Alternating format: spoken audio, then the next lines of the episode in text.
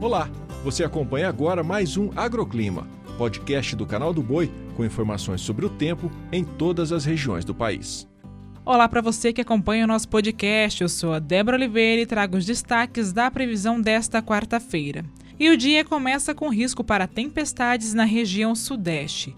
O alerta é válido para quase todo o estado de São Paulo, Rio de Janeiro, Centro-Sul e Oeste de Minas Gerais. Entre o Centro-Leste e Nordeste de São Paulo e no sul de Minas Gerais, há inclusive potencial para alagamentos. No Centro-Oeste segue também o alerta para temporais, principalmente sobre Goiás, Distrito Federal e em Mato Grosso. Já no Mato Grosso do Sul, o dia é marcado por instabilidades, com chuva forte ao norte, pancadas isoladas na parte central e tempo firme no sul e oeste do estado. Agora, na região sulista, o tempo fica nublado e bem chuvoso sobre a costa de Santa Catarina e do Paraná. Entre o norte do estado gaúcho e paranaense, o sol aparece acompanhado por pancadas de chuva. Nas demais áreas, tempo firme e temperaturas mais baixas. No Nordeste, tem precipitação de forma moderada entre a costa de Sergipe e da Paraíba. A chuva ainda acontece a qualquer momento no recôncavo baiano e até a região de Ilhéus, e trovoadas são previstas para o Mato Piba. Tempo aberto e muito quente na metade norte do Piauí,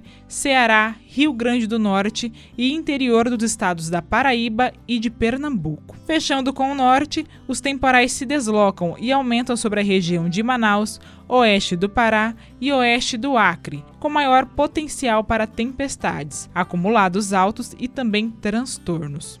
O agroclima pode ser acompanhado também na programação do Canal do Boi e em nosso portal, o sba1.com. Até a próxima!